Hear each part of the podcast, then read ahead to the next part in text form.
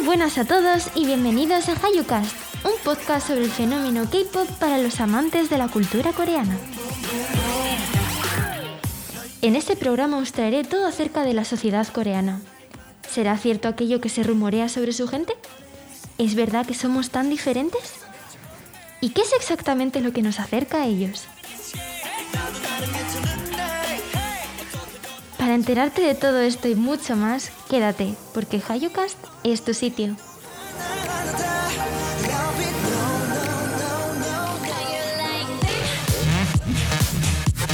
Hayucast, todo sobre el fenómeno del K-pop y mucho más.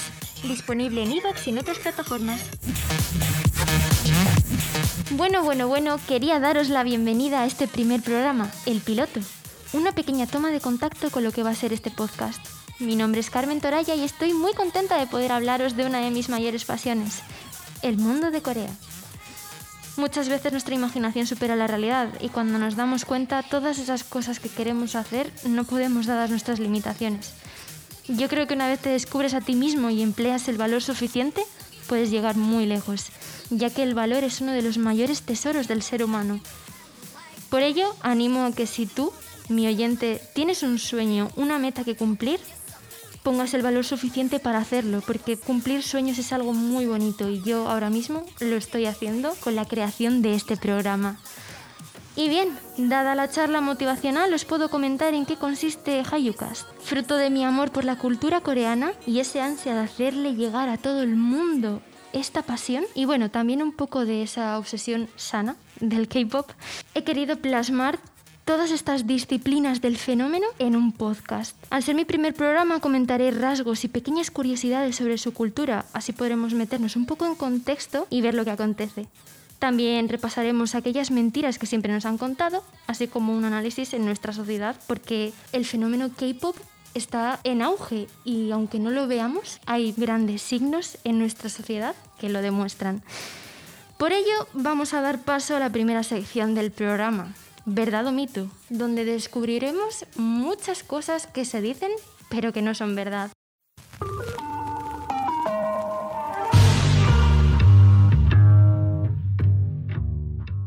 Comenzamos con algo sencillo. ¿Es el inglés un idioma que practiquen? No hay mucha inclinación, pero evidentemente si viajas hasta Corea sin saber el idioma no vas a estar perdido. Algo curioso que leí en un blog al buscar esta afirmación es que suelen cometer muchísimos fallos ortográficos, sobre todo en revistas, en cabeceras, en rótulos. De hecho, lo que te recomiendan es que te comuniques mediante una palabra clave para que el entendimiento sea más directo y así no estéis perdidos, tanto coreanos como las personas que no hablamos este idioma. Realmente todos nos hemos puesto nerviosos alguna vez cuando hemos viajado a un país de habla inglesa o un derivante y nos hayamos tenido que comunicar por el inglés. Y siempre hemos acabado soltando alguna palabra para entendernos, porque si no íbamos a estar muy perdidos. Así que esta idea tampoco suena tan disparatada. Lo curioso es que no solamente para los coreanos es esta tendencia, sino que para las personas de habla inglesa les parece muy difícil aprender el idioma. Y esto se debe a que fonéticamente el coreano y el inglés son dos idiomas completamente opuestos. De hecho, los españoles tenemos mejor capacidad para aprenderlo porque, volviendo a lo fonético, suena más similar a nuestro idioma que al inglés. La siguiente afirmación está invadido de cámaras. Pese a que Corea se sitúa en el puesto número 5 de países más seguros del mundo, España está en el número 32. Según el ranking de la Global Peace Index de 2019, España está por encima de Corea en nivel de seguridad.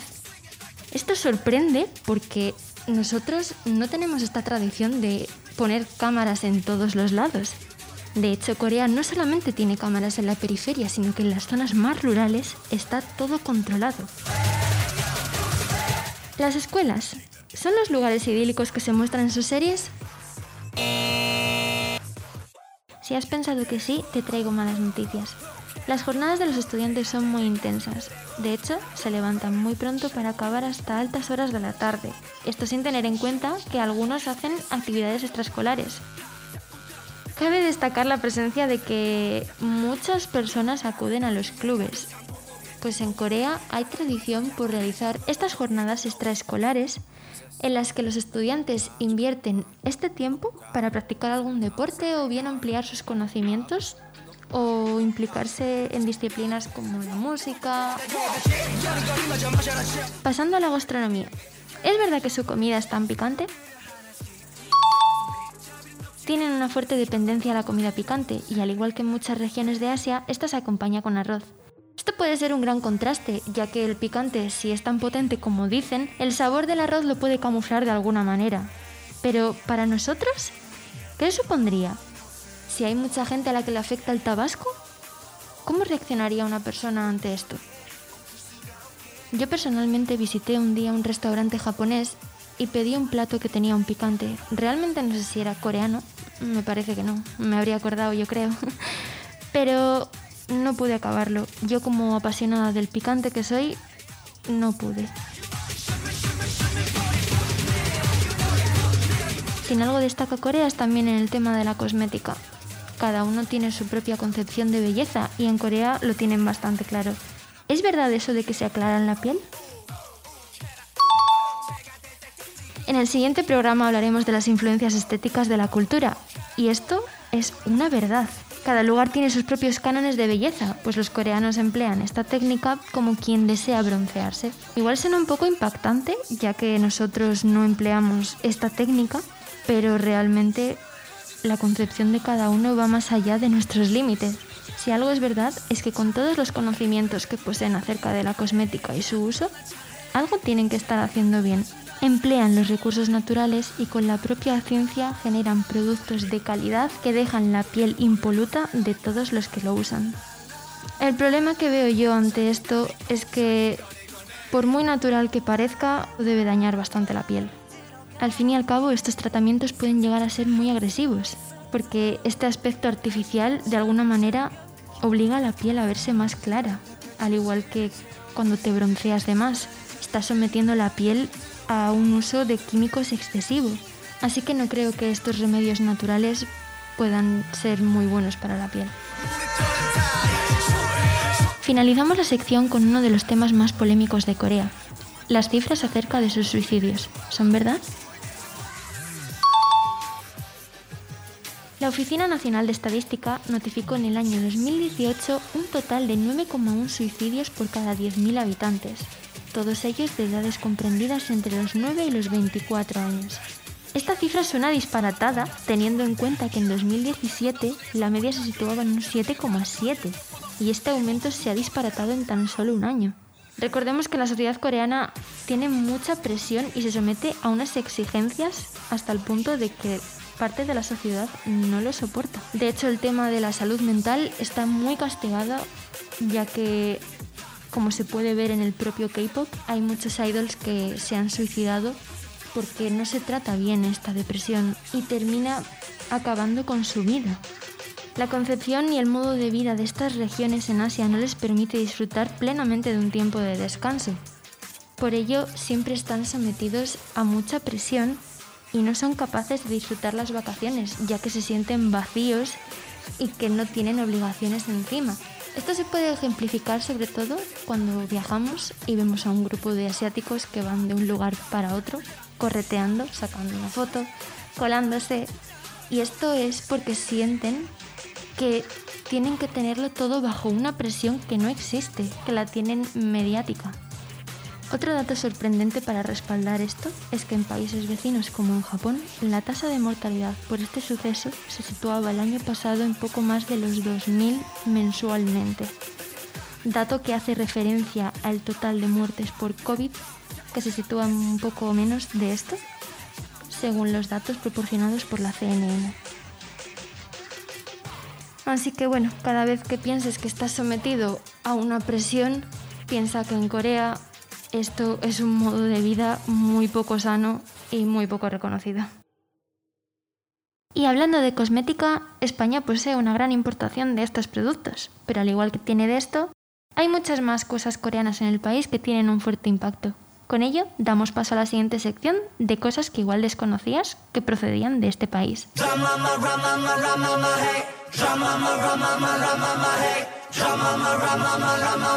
En primer lugar tenemos los smartphones.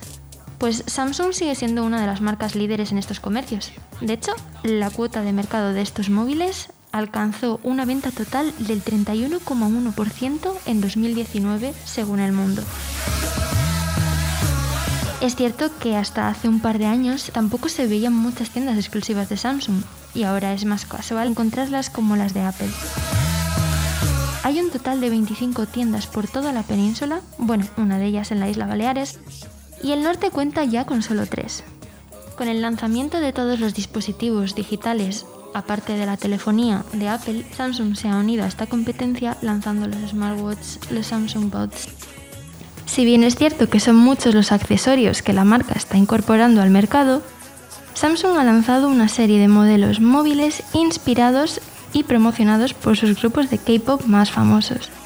El último Galaxy S20 tuvo su propia versión de BTS que pudo comprarse en el país. La verdad es que esto fue una gran noticia para las fans de BTS, para el ARMY, ya que, bueno, mucha gente no puede decir que tenga un móvil inspirado en sus idols. De hecho, era muy bonito porque su color era morado, lo que representa al grupo, y tenía un montón de accesorios que iban a juego con el móvil, cosa que era aún más exclusivo.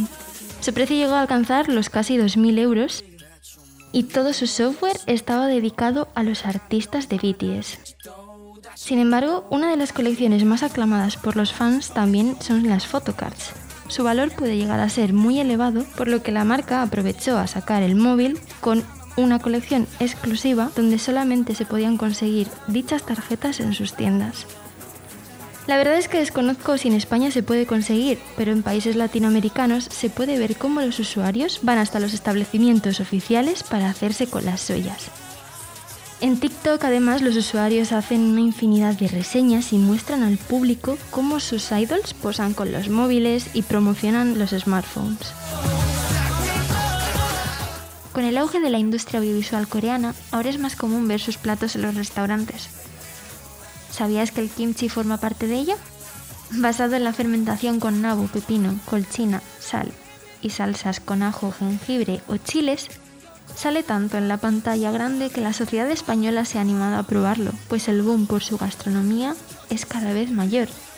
En 2019 creció hasta un 257% en los servicios de comida a domicilio, sin embargo, aún se piensa que toda esta comida asiática es lo mismo, por lo que la coreana no sobresale al resto, ya que se encasilla como algo japonés o chino.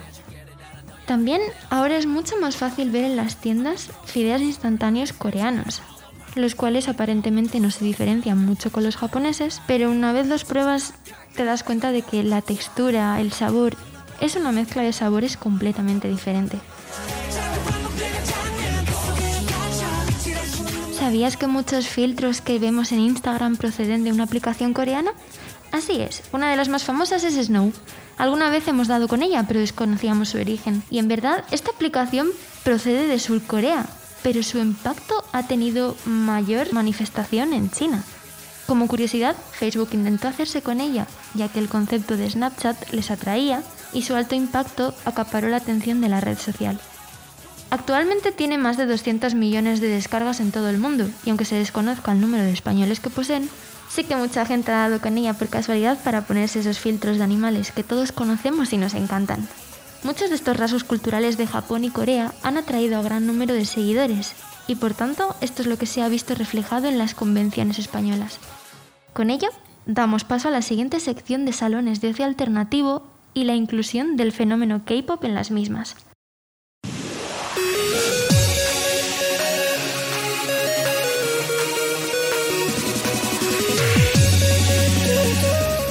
Recuerda al caramel dancing en las convenciones de manga.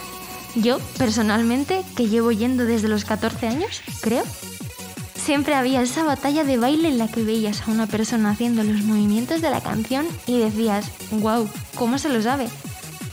Yo creo que ellos fueron los verdaderos pioneros del K-pop en los salones de manga. Para los amantes de la cultura japonesa siempre ha sido un placer ir a estos lugares. Lo que pasa es que nosotros en el norte, con la poca implicación que había, siempre teníamos que buscarnos la vida yendo a las ciudades grandes para disfrutar de estas convenciones. Ya luego cuando Santander instauró estos eventos se nos abrió un mundo nuevo. Pero siempre ha habido ese debate de ir a mucha gente, ir a poca. Por eso cuando siempre nos encontrábamos todos en estas convenciones se nos abría un mundo. Pero de verdad, hasta 2017 o así creo que en Santander no se instauró la Cantabria Alternativa, por lo que siempre teníamos que irnos a la Japan Weekend de Bilbao, si no nos íbamos a Barcelona o a Madrid. Era otro mundo porque realmente compartíamos una pasión minoritaria y nos lo pasábamos todos muy bien. Además nos animábamos a disfrazarnos, a disfrutar con otras personas, cosas que no estaban bien vistas, pero que en un lugar común podíamos hacer. Además, cuando celebrábamos los salones de manga no solamente era Japón, sino que era un popurrí de ocio alternativo con los cómics, Star Wars y mucho más, lo que acogía a muchísimos más fanáticos y eso hacía un mundo diferente en la que muchos se interesaban por ello. Desde hace bien poco, un par de años, ya es posible ver puestos exclusivos de merchandising coreano e importaciones del país, porque antes era todo Japón cómics y mundos cinematográficos, ya que el auge por Corea tampoco se manifestaba tanto. Dada la escasa demanda todavía, mucha gente se tiene que desplazar desde diferentes lugares de la península con su propio merchandising y creaciones para venderlas, ya que en ausencia de estos productos oficiales, también hay una parte de fans que se apunta a estas convenciones para promocionarse y vender productos elaborados a mano en homenaje a sus idols. Esto lo he visto yo en las colas de los conciertos, porque recuerdo que he ido a dos conciertos de K-pop y es una experiencia única, en la que ya hablaremos en un programa siguiente y percibes mucho amor en estas fans. Recuerdo cuando el auge del K-pop iba en aumento, porque en los pasillos de las convenciones la gente cantaba y llevaba alguna referencia de los grupos que lo veías y decías, oh Dios mío, tú también eres como yo. La verdad es que los fans españoles siempre nos hemos mostrado muy cariñosos. Por ello siempre ha habido un buen entendimiento entre la comunidad de fans del K-pop y no sé, el hecho de charlar acerca de nuestros grupos suponía volver a casa con mil contactos nuevos y amistades de todos los lugares de España. Al igual que ya se realizan jornadas especiales en todo el tema de los dibujos japoneses, se fueron incorporando poco a poco los bailes de K-pop. Es muy común ver en los concursos de interpretación en los que hacían algún personaje, algún que otro baile de los grupos, de hecho, hay una actividad muy divertida en la que la gente va saliendo al centro de un escenario a bailar las canciones que suenan. Esto es bastante reconfortante porque te juntas con un montón de personas que al igual que tú se saben la coreografía. Es como una especie de baile común en los que todos nos reunimos para recrearlo. Además de esto, cada vez es más común ver grupos de covers por la calle de chavales que se dedican a bailar los temas en localizaciones determinadas. Esto aquí en el norte no lo he visto tanto, tal vez porque no, no he coincidido. Pero en Madrid sí que hay muchos grupos y tú pasas por algún lado de donde suelen grabar los vídeos y dices, aquí estado actuando este grupo, aquí estado subiendo vídeos para YouTube. Yo creo que pasear y dar con esta gente en persona debe de ser todo un espectáculo, porque todo en ello es impecable. Los pasos, el maquillaje, su vestuario, Da muchísima ternura porque de alguna manera te das cuenta de que cada vez es más común y la gente tiene la pasión suficiente por el género musical como para extenderlo y sobrepasar las fronteras. Y es que encima ponen tanta implicación que queda súper fiel y bonito. En las grandes ciudades además siempre se han celebrado fiestas y quedadas cuando algún grupo venía, por ejemplo, a Madrid. Hay discotecas, de hecho, que se adaptan a esta temática y hacen como una especie de after party después del concierto, lo que lo califican sus asistentes como una experiencia muy única. La verdad es que no se me ha dado el caso de asistir a una, pero yo creo que la experiencia sería muy bonita. En base a todos estos rasgos y viendo el auge del fenómeno del K-pop, sería interesante hacer una estimación acerca de su futuro en España.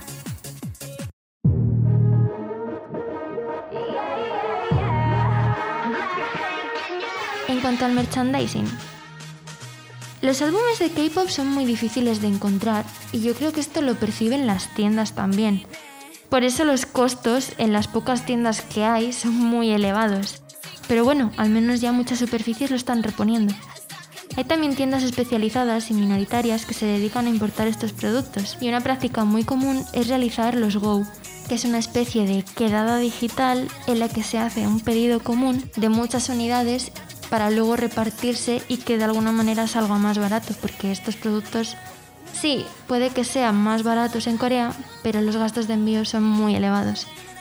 Hemos pasado de tener un número limitado de artistas, por lo que creo fielmente en que si los comercios son capaces de traer una variedad más amplia, pasarán a vender aún más cosas en España. En el mundo del coleccionismo de artículos coreanos, las photocards juegan un papel muy importante. Incluidas como piezas que complementan la compra de un álbum, son unas pequeñas fotografías que dependiendo del miembro unas tienen más valor que otras y esta tendencia al fin y al cabo está llegando a España, ya que la reventa de estas tarjetas cada vez se puede ver más en las tiendas. Aunque no haya mucha afición, al igual que en algunos juegos como Magic o Pokémon, el valor de sus piezas cuesta en base a su exclusividad, pues con las photocards pasa lo mismo. Como no podía ser menos, una de las fotografías que más caras se vendieron fue la de uno de los miembros del grupo de BTS, cuyo valor se situaba en casi los 900 dólares. La verdad es que suena a un precio bastante impactante teniendo en cuenta que es una pequeña pieza donde se muestra una fotografía de un idol. Pero al igual que muchas tarjetas y muchas cosas de coleccionismo cuestan, hacerse con una pequeña muestra de este estilo también es muy limitado. Al ser una de las primeras fotos que se hicieron del grupo, su exclusividad fue en aumento, ya que, como pasa con los álbumes, estas muestras se descatalogan, lo que permite a los fans más ambiciosos que pretendan hacerse con toda la colección. Al igual que con el merchandising de álbumes, también creo que sacarán más colecciones de ropa y de complementos. Tiendas como Berska ya han sacado unas prendas que se vendieron bastante bien y lugares como H&M están haciendo lo mismo. A pesar de que sean de dos de los grupos más conocidos, al menos ya están sacando cosas. Yo tengo una sudadera de Blackpink y la verdad es que me hace muchísima ilusión ver cómo estos conjuntos tienen un hueco en las estanterías de las tiendas. En Corea se han desarrollado además una serie de artículos que los fans llevan a los conciertos. Uno de estos artilugios son los Lightsticks, unas linternas que se pueden sincronizar vía Bluetooth que generan luces personalizadas dependiendo de la canción que suene es fascinante cómo recogen cada ritmo y emiten una luz particular dependiendo de lo que esté percibiendo el propio Lightstick. Además, sigue las voces de sus artistas y sus parpadeos pueden ser más o menos intensos dependiendo de ello. Cada grupo de K-pop cuenta con su lightstick personalizado y en Corea incluso hacen sus propias vestimentas para personalizarlos aún más. Es muy bonito que cada grupo tenga algo que los identifique. Recordemos que los cantantes son muy cercanos a los fans y el hecho de que llevemos estos artículos en los conciertos crea mares de luces que emocionan a los idols. Uno de los últimos lightsticks lanzados al mercado es el del grupo de Itis, cuyo diseño fue creado por una chica española. Para acompañar todas estas experiencias en las canciones, tanto fans como grupos crean los fanchants. Así, los fanáticos corean en base a la canción recreando estrofas de las mismas, así como dicen los nombres de los integrantes y algunas otras palabras en coreano.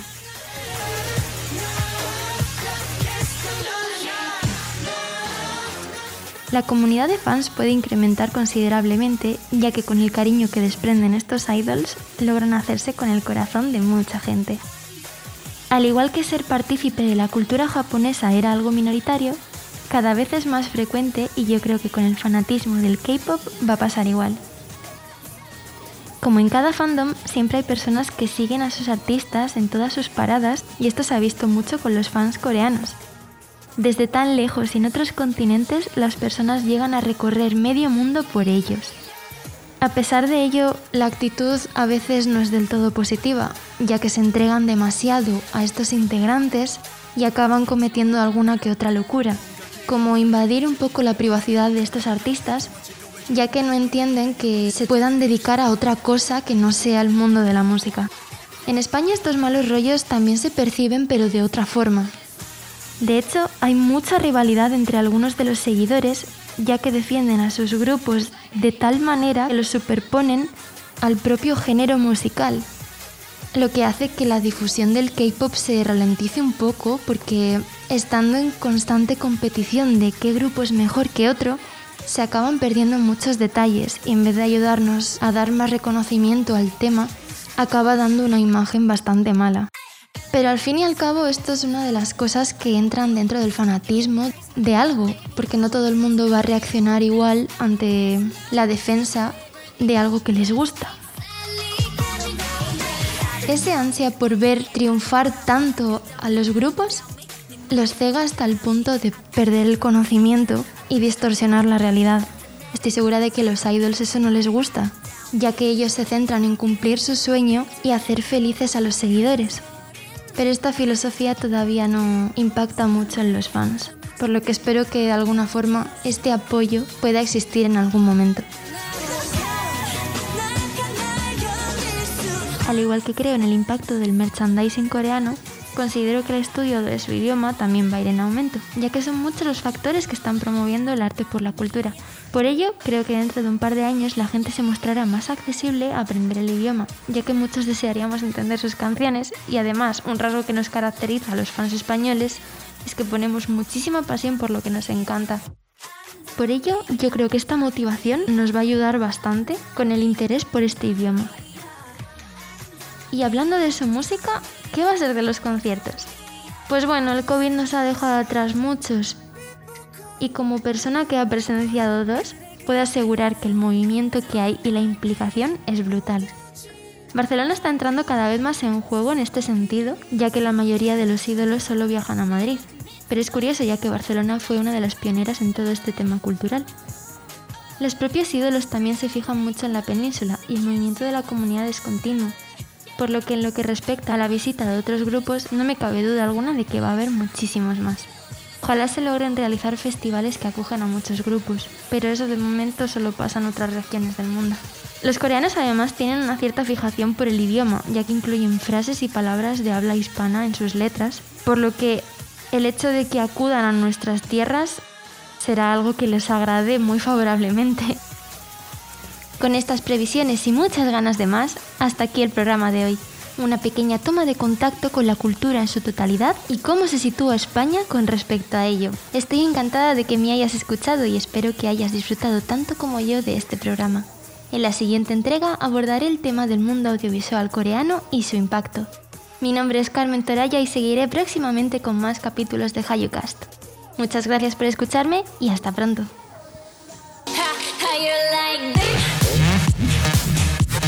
HayuCast, todo sobre el fenómeno del K-pop y mucho más. Disponible en iVoox y en otras plataformas.